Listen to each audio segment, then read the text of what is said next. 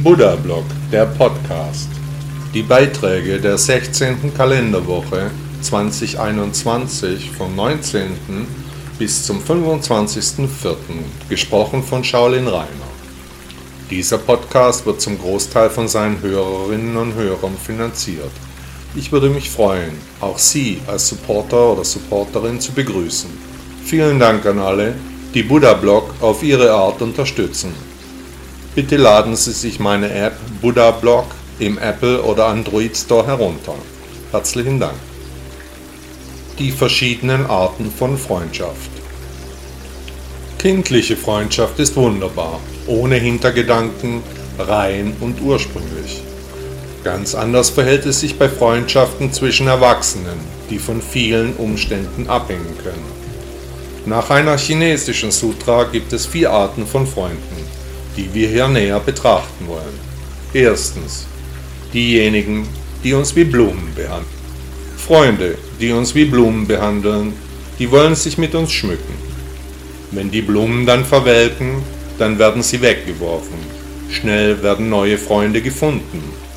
Also solange wir gut dastehen, solange werden wir auch gut behandelt.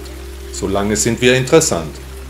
Wenn wir etwa alt oder arm werden, dann verlassen uns diese Freunde, lassen uns im Stich. Zweitens, diejenigen, die Waagschalen ähnlich sind. Unsere Freundschaft wird bei dieser Gruppe von Freunden wie in einer Waagschale gemessen. Wenn wir ihnen schwer vorkommen, dann neigen sie sich in unsere Richtung. Wenn sie uns für zu leicht empfinden, dann haben sie ihre Nase oben. Solange wir etwas von Interesse haben, solange achten sie uns. Ohne solchen Besitz sind wir ohne Interesse. Sie werden uns gegenüber unfair. Drittens. Diejenigen, die den Bergen ähnlich sind. Diese Art der Freunde ist wie ein Fels in der Brandung. Auf ihren Gipfeln können wir leicht sein. Sie sind großzügig und verlässlich, eben stark wie ein Berg.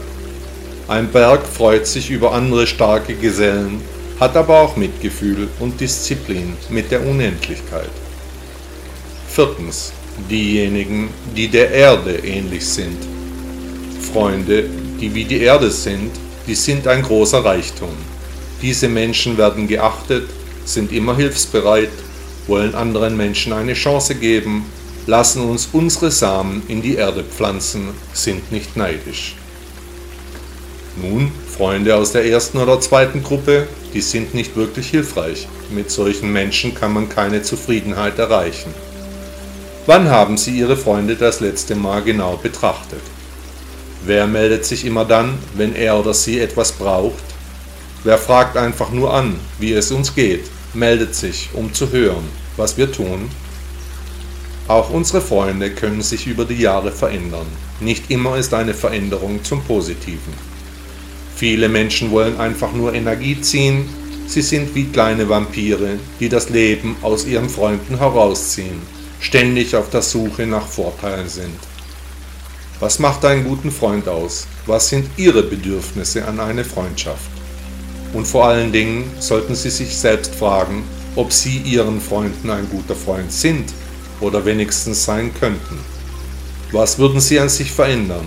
Wie weit sind Sie bereit zu gehen? Vergessen Sie nicht, der Weg ist das Ziel. Buddha sagte einmal, das Glück wird nie zu denen kommen, die das, was sie bereits haben, nicht zu schätzen wissen. Der Geist. Immer wieder bringt uns unser Geist fast um den Verstand. Unser Ego quält uns mit ganz absonderlichen Vorstellungen. Niemals ist der Geist in wirklicher Ruhe, selbst im Schlaf fabriziert er noch Träume. Nach Buddha sind diese Art der Geisteszustände ein Grund für mentale Erkrankungen. Nach ihm müssen wir unseren Geist in den Griff bekommen. Denken Sie daran, der Weg ist das Ziel. Buddha sagte einmal, es gibt nichts Ungehorsameres als einen undisziplinierten Geist und es gibt nichts Gehorsameres als einen disziplinierten Geist. Die Gedanken behüten. Es fragt sich, ob das Universum unsere Gedanken bewertet, vielleicht sogar auf die Kapriolen des Gedankenpalastes antwortet. Nach Buddha bestimmen wir mit unseren Gedanken die Welt. Wir sind, was wir denken. Alles, was wir sind, entsteht aus unseren Gedanken.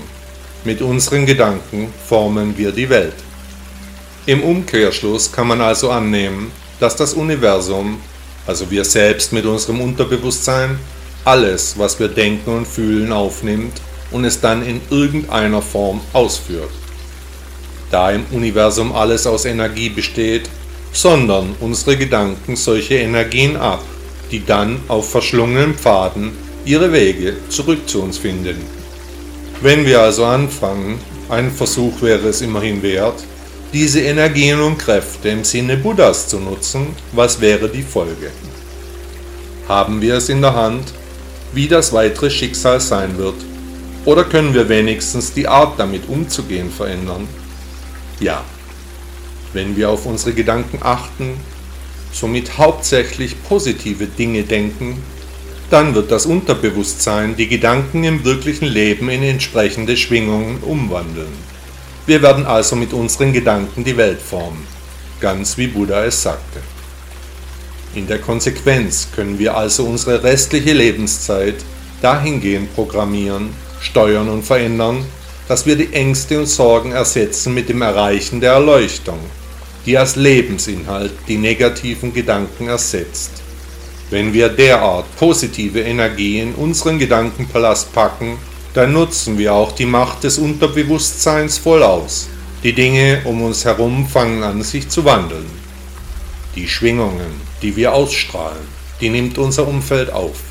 Menschen und Dinge reagieren auf die Veränderungen in unserem Ich. Wir sollten versuchen, mit unserer Energie Haus zu halten, indem wir unsere Gedanken überwachen, sie behüten, unseren Gedankenpalast hegen und pflegen. Alles, was bisher auf uns zukam, was uns passiert ist, das kam durch das Gesetz von Ursache und Wirkung. Das ist nicht ohne Grund gewesen. Wichtig dabei ist, alles, was das Universum in unsere Richtung bewegt, auch klaglos und friedlich zu akzeptieren. So entsteht wirkliche Harmonie, die Gedanken werden schnell klarer, reiner, einfach zielführender. Das Unterbewusstsein weitet sich Gute Gedanken bringen positive Wirkung, die dann weiter wieder neue gute Ursachen nach sich ziehen. Nach Buddha sind wir in der Lage, solche mentalen Anpassungen vorzunehmen. Allerdings nur dann, wenn wir bereit sind, auf uns zu achten, die mentale Achtsamkeit. Auch hier gilt, der Weg ist das Ziel. Buddha sagte einmal, ein Mensch wird nicht weise genannt, weil er redet und wieder redet, sondern er ist friedlich, liebevoll und furchtlos. Dann wird er in Wahrheit weise genannt. Dankbarkeit. Warum ist Dankbarkeit so wichtig? Dankbare Menschen senden positive Schwingungen. Auf der einen Seite steigt das eigene Glücksniveau und die Lebensfreude wächst, zum anderen wächst aber auch die Verbundenheit mit unseren Mitmenschen, sodass unsere Schwingungen auch auf das Umfeld abfärben. Wegen was oder wem können Sie heute dankbar sein? Was haben Sie heute gut gemacht? Zwar ist heute auch einiges falsch gelaufen, trotzdem waren andere Dinge gut. Was war heute gut? Was könnte ich den schlechten Erlebnissen abgewinnen? Es gibt nichts Schlechtes, in dem nicht etwas Gutes enthalten wäre. Sagen Sie sich häufig diesen Satz. Ich will mich in Zukunft mehr auf das Gute konzentrieren. Buddha sagte einmal, gib ab, auch wenn du nur ein wenig hast. Ursache und Wirkung. Im Buddhismus ist häufig die Rede vom Gesetz von Ursache und Wirkung. Für mich als studierten Juristen ist dieses Gesetz auch sehr eng mit dem Strafrecht verbunden. Es stellt sich dabei immer die Frage, ob eine Tat kausal für den Erfolg war. A haut B auf die Nase, B fällt nach hinten um, schlägt sich den Kopf am Bürgersteig auf und stirbt. Nun, A wollte B nicht töten. Sein Schlag war aber die Ursache für den Tod des B, also für genau diese Wirkung. Vor circa zwei Monaten habe ich mir den Daumen böse gequetscht, ihn in einem Drehstuhl fast abgetrennt. Viele Stunden hat mich das Pochen des Blutes damals auf Trab gehalten, der Nagel wurde in kurzer Zeit komplett schwarz. Dann ging der Schmerz so plötzlich weg, wie er gekommen ist. Das Thema war auch erst einmal durch. Seit einigen Tagen fängt der Nagel an, sich aus dem Bett zu lösen. Wieder ist es schmerzhaft, allerdings liegt die Ursache dafür jetzt zwei Monate zurück. Die Wirkung ist aber im Jetzt und im Hier. Wer heute viel Zucker zu sich nimmt, der hat morgen wahrscheinlich zugenommen. Ursache und Wirkung gilt in unendlich vielen Zusammenhängen. So kann selbst eine Seelenverbindung ihre Ursachen in einem längst vergangenen Leben haben. Die Ursachen aus dieser Zeit haben ihre Wirkungen bis in das Heute. Diese Energie, die ihr Karma nun wieder manifestiert, die stammt aus ferner Vergangenheit. Welche Ursachen haben sie früher gesetzt, die heute ihre Auswirkungen haben? Haben sie Leid und Schmerzen mit in dieses Leben genommen? Nach Buddha besteht das Leben aus Leiden, die wir hinter uns lassen müssen. Wie also sollen wir die Probleme lösen, die uns über die Wiedergeburten verfolgen? Wie erfüllen wir unsere Lernaufgaben? Denken Sie an die prägenden Begegnungen in Ihrem Leben. Welche Seelenbegegnungen hatten Sie? Welche zu Menschen, welche zu Dingen? Zu was oder zu wem fühlen Sie eine Verbundenheit auf spiritueller Ebene? Denken Sie nach, gehen Sie in sich. Gibt es ein unsichtbares Band, das Sie mit dieser Person oder Sache verbindet? Ist diese Beziehung aus Energie? Auf welcher Ebene findet die Verbindung statt? werden sie durch diese Wirkungen beeinflusst, finden deshalb Veränderungen in ihrem Leben statt. Wenn die Ursachen in der Vergangenheit stark genug waren, dann werden die Wirkungen zwangsläufig auf uns zukommen, egal wie wir uns verhalten. Haben Sie Verletzungen oder Gefühle aus Ihren Vorleben mitgenommen, die Sie jetzt klären müssen, dass dabei Dinge anstehen, die nur darauf gewartet haben, geklärt zu werden? Ursache und Wirkung ist ein karmisches Gesetz. Wer mit Erfahrungen aus früheren Leben abschließen möchte, der muss sich diesen auch stellen. Und denken Sie daran, der Weg ist das Ziel. Buddha sagte einmal, wer zehn Menschen liebt, der hat zehn Sorgen. Wer niemanden liebt, der hat keine Sorgen. Selbsterkenntnis. Mein Vater sagte immer, dass Selbsterkenntnis der erste Schritt zur Besserung sei. Aber wie erkennen wir uns selbst? Können wir aus der Erkenntnis dann auch für die Zukunft lernen? Können wir unserem Ich auf den Grund gehen? Was macht uns aus? Welche Muster haben wir uns abgespeichert?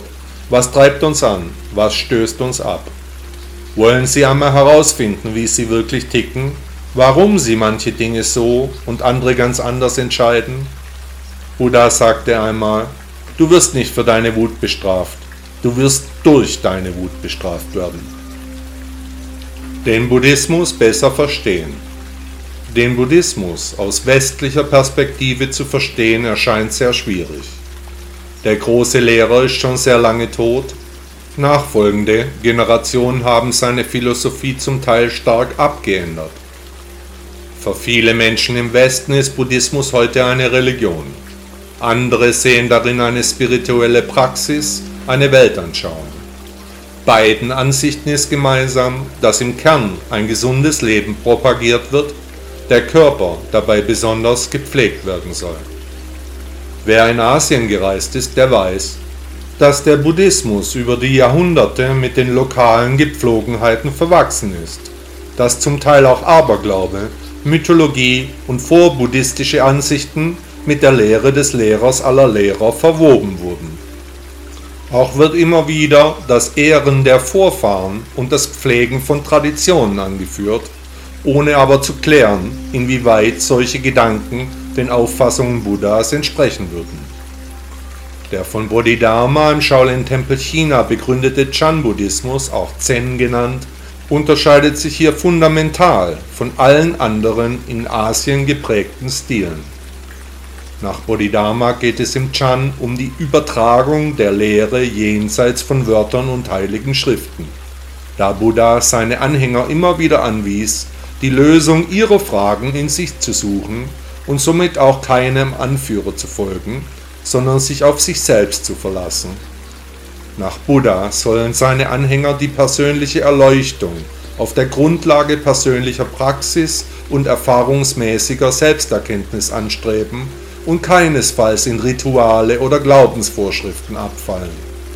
Der große Lehrer wusste schon zu seinen Lebzeiten, dass auch seine Weltsicht zu einer Religion erhoben werden würde, und er sprach sich gegen solch eine Praxis aus.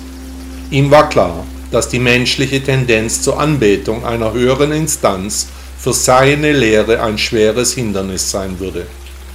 Diejenigen, die sich bemühen, den Mittelweg zu finden und zu gehen, die sind allerlei Einflüssen und Lehrmeinungen ausgesetzt. Jede Linie hat ihre Konventionen, ihre Formen, ihre spezielle Praxis, mit der Buddha gehuldigt wird. Aber Buddha wollte nicht, dass wir ihm huldigen, er wollte, dass wir uns auf den mittleren Weg begeben, um die Reise zur Erleuchtung endlich anzugehen.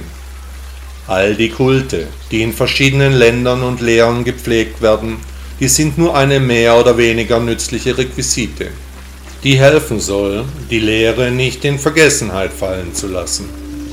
Aber damit wird das Ego nicht zur Ruhe gebracht, sondern noch angestachelt, dass mit dem Wort Buddhismus nur ein Deckmantel für neue Kulte geschaffen werden soll. Als Anfänger mit Buddhismus hat man es schwer. Ich für meinen Teil folge der reinen Lehre Buddhas sowie den Ausprägungen, die seine Weltsicht durch Bodhidharma im Shaolin-Tempel China erfahren hat.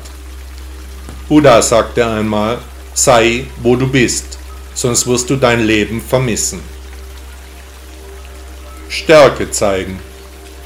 Die Welt wird immer verrückter, hysterisch wird nach neuen Wegen gesucht, dabei liegt die Lösung in unserem Ich. Unsere Bedürfnisse sind der Schlüssel zu unseren Handlungen. Gerade sehen wir uns nach Stärke und Klarheit, nach einer Linie im Leben. Der mittlere Weg Buddhas ist in seiner Einfachheit stark und kraftvoll. Denn Verletzlichkeit zu zeigen ist der ultimative Ausdruck von Stärke. Unsere Gefühle sind immer richtig, sie sind ein Teil von uns. Wenn Stärke uns nun ein Bedürfnis ist, dann sollten wir dazu stehen. Zeigen Sie Stärke, lassen Sie sich nicht unterkriegen. Buddha sagte einmal, Reinheit oder Unreinheit hängt von sich selbst ab. Niemand kann einen anderen reinigen. Auf der Suche nach der Wahrheit. In buddhistischen Tempeln erzählt man sich gerne Geschichten, da meist Handys, Laptops oder Tablets nicht gestattet sind. Besonders schön finde ich die Erzählung von der Suche nach der Wahrheit. Es war einmal ein mächtiger König, der schon alt geworden war. Er hatte eine wunderschöne Tochter, die sich vor Angeboten kaum erwehren konnte. Aber er beschloss, sie nur dem Mann zur Frau zu geben, der die Wahrheit finden würde. Als er dies verkünden ließ, strömten die jungen Männer aus seinem Königreich aus, jeder wollte die Wahrheit finden und mit der schönen Prinzessin leben. Die Heiratswilligen reisten in alle Tempel, in alle Provinzen, zu jedem weißen Mann, von dem schon einmal irgendwo berichtet wurde. Überall fragten sie nach der Wahrheit, wo man sie denn finden könnte. Auf abgeschiedenen Bergen, in entfernten Tälern, in Städten und in Dörfern, überall brach die kollektive Suche nach der Wahrheit aus. Die Wahrheit selbst war ebenfalls in die Jahre gekommen. Zu manchen Zeiten stand sie hoch im Kurs, zu anderen Gelegenheiten musste sie sich verstecken. Von der Suche nach ihr erfuhr sie schnell, die Vögel brachten ihr die Kunde. Trotzdem verließ sie ihre Höhle in den Bergen nicht, zu viel hatte die Wahrheit über die Jahrhunderte erdulden müssen. Sie war eine alte Frau geworden, die Haare hingen ihr wirr im Gesicht, die Falten waren tief, sie hatte keine Zähne mehr. Viel hatte sie schon gesehen, die Wahrheit hatte über die Jahre schwer gelitten. Da stand auf einmal ein junger Krieger am Eingang zur Höhle. Er war nass und zittrig, aber er fragte bestimmt, bist du die Wahrheit? Ich suche schon überall nach dir. Ja, ich bin die Wahrheit. Ich lebe hier abgeschieden, denn die meisten Menschen wollen die Wahrheit eben nicht hören. Schöne Lügen gefallen ihnen besser. Ich bin es leid, mit der Dummheit zu leben, da verstecke ich mich besser hier. Aber du, komm herein und leiste mir Gesellschaft. Die beiden ungleichen Menschen fingen an zu reden, einen ganzen Tag und eine ganze Nacht lang, ohne Pause. Der junge Krieger erfuhr Antworten auf alle seine Fragen. Er wurde in kurzer Zeit ein weiser und gebildeter Mann. Er erklärte der Wahrheit, warum er überhaupt hier sei. Die Wahrheit fing an zu schmunzeln und sagte, ja, ja, die Liebe. Der junge Krieger wollte zurück zur schönen Prinzessin. Die Vorfreude übermannte ihn. Da fragte er, wie er denn beweisen könne, dass er die Wahrheit gefunden habe, und weiterhin, was er über die Wahrheit erzählen solle. Die Wahrheit antwortete ihm weise, Sag, dass ich jung und unglaublich hübsch sei, der Rest ergibt sich von ganz alleine, aber sage niemandem, wo du mich gefunden hast. Buddha sagte einmal, Zweifle an allem, finde dein eigenes Licht. Befreiung. Wollen Sie Befreiung aus Ihrer jetzigen Situation erreichen? Wenn uns etwas nicht passt, dann gibt es genau drei Möglichkeiten. Erstens, wir verlassen die Situation. Zweitens, wir lernen damit umzugehen. Und drittens, wir ändern etwas an der Sache. Klar können wir schimpfen, uns aufregen, aus der Haut fahren. Wir können Gott und der Welt die Schuld an der Situation geben wir können uns zurückziehen, abkapseln, nichts mehr mit der Welt zu tun haben wollen. Wir können uns ablenken mit Essen, Alkohol, Sex oder Drogen. Wir können in Trauer oder in Hysterie verfallen, aber ändern an der Situation werden wir nichts. Wollen Sie Befreiung erreichen? Buddha sagte einmal, so wie der große Ozean einen Geschmack hat, nämlich den Geschmack von Salz, so hat auch die Leere einen Geschmack, nämlich den Geschmack der Befreiung. Wie man etwas tut, ist wichtig. Nicht was man tut, ist wichtig. Wie man es macht, ist entscheidend. Völlig egal, was wir tun. Wenn wir etwas tun, müssen wir es mit Freude machen. Scheinbar alltägliche Handlungen spielen aus buddhistischer Sicht ebenfalls eine gewichtige Rolle. Selbst die unwichtigsten Dinge müssen wir mit Achtsamkeit erledigen, denn alle Tätigkeiten sind gleichwertig. Buddha sagte einmal, die Bewegung des Lebens ist Lernen.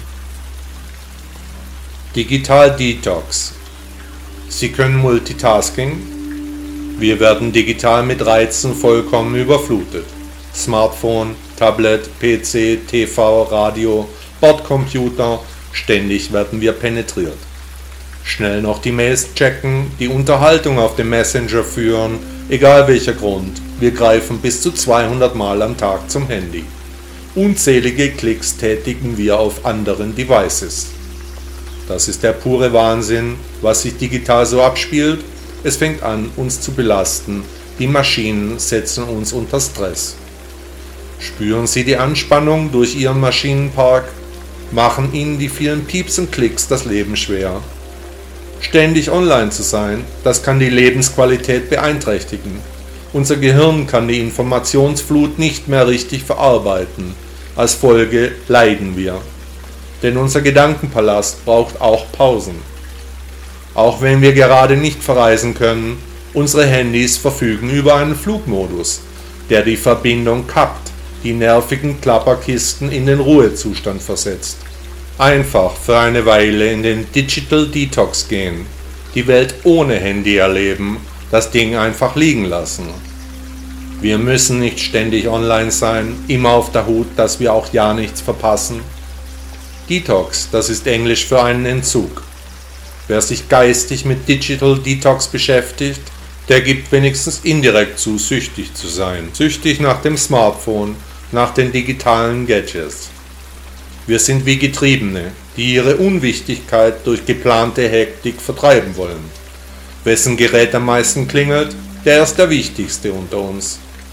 Ist es wirklich wichtig zu wissen, ob wir Likes haben, ob wir digitale Freunde gewinnen, ob wir die Nachrichten gelesen haben? Nein, ist es nicht. Unsere Gesundheit ist wichtig, das wahre Leben ist wichtig, die Quetschkommode in unserer Hosentasche ist es nicht. Es gibt mehrere Arten von Digital Detox. Abhängig davon, wie sehr Sie süchtig sind, sollten Sie die Art wählen, die zu Ihnen passt. Erstens Total Digital Detox. Dabei legen Sie wenigstens das Smartphone, besser aber auch Tablet, Watch und andere Gadgets für eine bestimmte Zeit komplett weg. Ihre Arbeit können Sie am PC machen. Wenn Sie fertig sind, wird auch diese Kiste abgeschaltet. Zweitens. Achtsamer Digital Detox. Bestimmen Sie für sich einige Zeitabschnitte, in denen Sie die Apparate sinnvoll nutzen. Bildschirmzeit. Zu anderen Anlässen schalten Sie wieder in den Flugmodus. Drittens. Realer Digital Detox. Gewöhnen Sie sich an, Ihr Verhältnis zu den Devices realistisch zu gestalten. Das heißt immer dann auf jeden Fall auszuschalten, wenn Sie eine wahre Begegnung im echten Leben haben, zum Beispiel mit Ihrem Partner beim Essen sitzen, mit der Familie etwas unternehmen oder etwa wenn Sie zu Bett gehen. Viertens. Pflege der Geräte. Gehen Sie regelmäßig über die Inhalte Ihrer Geräte. Löschen Sie viel, reduzieren Sie die aktiven Anwendungen immer weiter. Wer darf Ihnen Push-Nachrichten senden und wenn ja, warum? Muss der Bildschirm immer blinken? Muss jede Nachricht vibrieren? Nach Buddha geht es darum, die sechs Fenster des Menschen zu schützen. Die elektrischen Geräte interagieren gleich mit mehreren unseren Fenstern nämlich dem Hörsinn, dem Sehsinn und dem Tastsinn, was die Sucht so problematisch macht.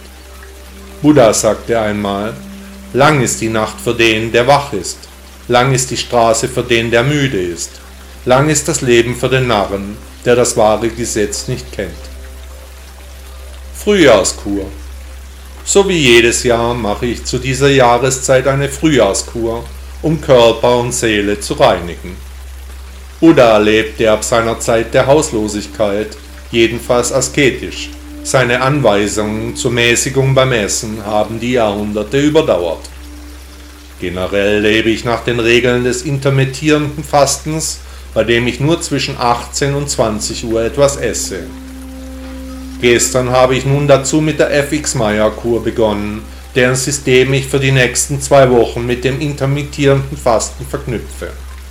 Als ich ein Kind war, betrieben meine Eltern eine Kurklinik, die schon damals nach dem Prinzip von F.X. Meyer gearbeitet hat. Ich kenne mich mit dieser Kurform wirklich gut aus und ich bin von diesem System auch absolut überzeugt. Trotzdem ich mich recht diszipliniert an meine üblichen Essensregeln halte, keinen Alkohol zu mir nehme, bin ich ein Berg von einem Mann. 1,90 groß, 115 Kilo schwer ohne Plauze, aber einfach massiv, breit und kräftig. Mein Wunschgewicht ist 105 Kilo, 10 Kilo mehr, das passiert so schnell. Auch ist festzustellen, dass man in meinem Alter einfach nicht mehr so viel Nahrung benötigt, weshalb es auch besser ist, gelegentlich die Fastenregeln zu verschärfen. Das System der FX-Meyer-Kur beruht nicht auf dem Abnehmen, das ist nur ein Nebeneffekt, sondern auf der Darmsanierung, nach dem Gründer der Kurform, dem österreichischen Arzt Dr. F.X. Meyer, entstammen alle Krankheiten aus dem Darm, der wichtige Funktionen ausübt. Wenn dieser angegriffen wird, dann kommt das gesamte Gleichgewicht des Körpers durcheinander. Diese Aussage von Dr. Meyer glaube ich zu 100 Prozent, weshalb ich immer wieder zu dieser Ernährungsform zurückkomme. Nach Dr. Meyer ist der Darm immer wieder zu reinigen so gut wie komplett zu leeren, um Schadstoffe und Schlacken auszuleiten. Dafür wird streng basisch gegessen, da nach Meyer in der vollkommen übersäuerten Ernährung der modernen Welt das Hauptübel zu sehen ist. Zusätzlich zur Ernährung wird über Bittersalz als Abführmittel der Darm geleert. Additiv kommen noch Darmreinigungen mittels Wassereinläufen hinzu. Der Darm wird im günstigsten Fall komplett leer die Darmflora wird im Anschluss mit guten Bakterien wie Acidophilus neu aufgebaut. Dies könnte man grob mit einem Ölwechsel beim Auto vergleichen. Der ganze Dreck, den wir Menschen mit uns tragen, der wird abtransportiert. Übrig bleibt ein Darm mit einem Bindegewebe wie bei einem Baby. Natürlich verlangt eine solche Frühjahrskur eine ausreichende Portion an Disziplin. Wer sich aber die Mühe macht, der wird mit unglaublichem Wohlbefinden belohnt. Im Kurzentrum meiner Eltern habe ich als kleines Kind gesehen, wie schwer kranke Menschen auf einer Bahre in das Zentrum getragen wurden, die nach einer längeren Meierkur das Haus auf ihren Beinen wieder verlassen haben. Die Meierkur kann Krankheiten wie Diabetes, Bluthochdruck, Gicht und Rheuma innerhalb von wenigen Wochen komplett verschwinden lassen. Das habe ich persönlich schon gesehen und miterlebt. Der allgemeine Gesundheitszustand verbessert sich bei allen Menschen unglaublich. Und vergessen Sie nicht, der Weg ist das Ziel. Buddha sagte einmal, Tropfen für Tropfen wird der Wassertopf gefüllt. Ebenso erfüllt sich der weise Mann, der nach und nach sammelt mit Gutem. Wofür stehen Sie? Was sind Ihre Ziele? Welche Prioritäten haben Sie? Wenn Sie Zeit und Lust haben, dann nehmen Sie sich einen Stift und einen Zettel und schreiben Sie auf, für was Sie stehen. Hinter jedem Punkt schreiben Sie dann Ihre Gewichtung. Was ist wichtig? Was sollte bald ins Auge gefasst werden? Was kann warten? Wofür stehen Sie? Was wollen Sie ändern? Was behalten? Mit wem oder was gilt es zu leben? Können Sie Ihr Karma akzeptieren? Buddha sagte einmal, besiege den Wütenden, indem du nicht wütend wirst. Besiege das Böse durch Güte. Besiege den Geiz durch Großzügigkeit und den Lügner, indem du die Wahrheit sagst. Herzlichen Dank, dass Sie diese Folge von Buddha Blog Podcast gehört haben. Hat Ihnen der Podcast gefallen? Möchten Sie dem Autor dieses Blogs für seine Arbeit mit einer Spende danken? Unterstützen Sie mich. Beteiligen Sie sich an den umfangreichen Kosten dieser Publikation. Ihre Unterstützung kann helfen, die wichtige Arbeit, die wir für den Buddhismus leisten, auch weiterzuführen. Herzlichen Dank Bitte besuchen Sie auch meine Webseite shaolin-reiner.de oder laden Sie sich meine App Buddha Blog bei Apple oder Android herunter. Danke.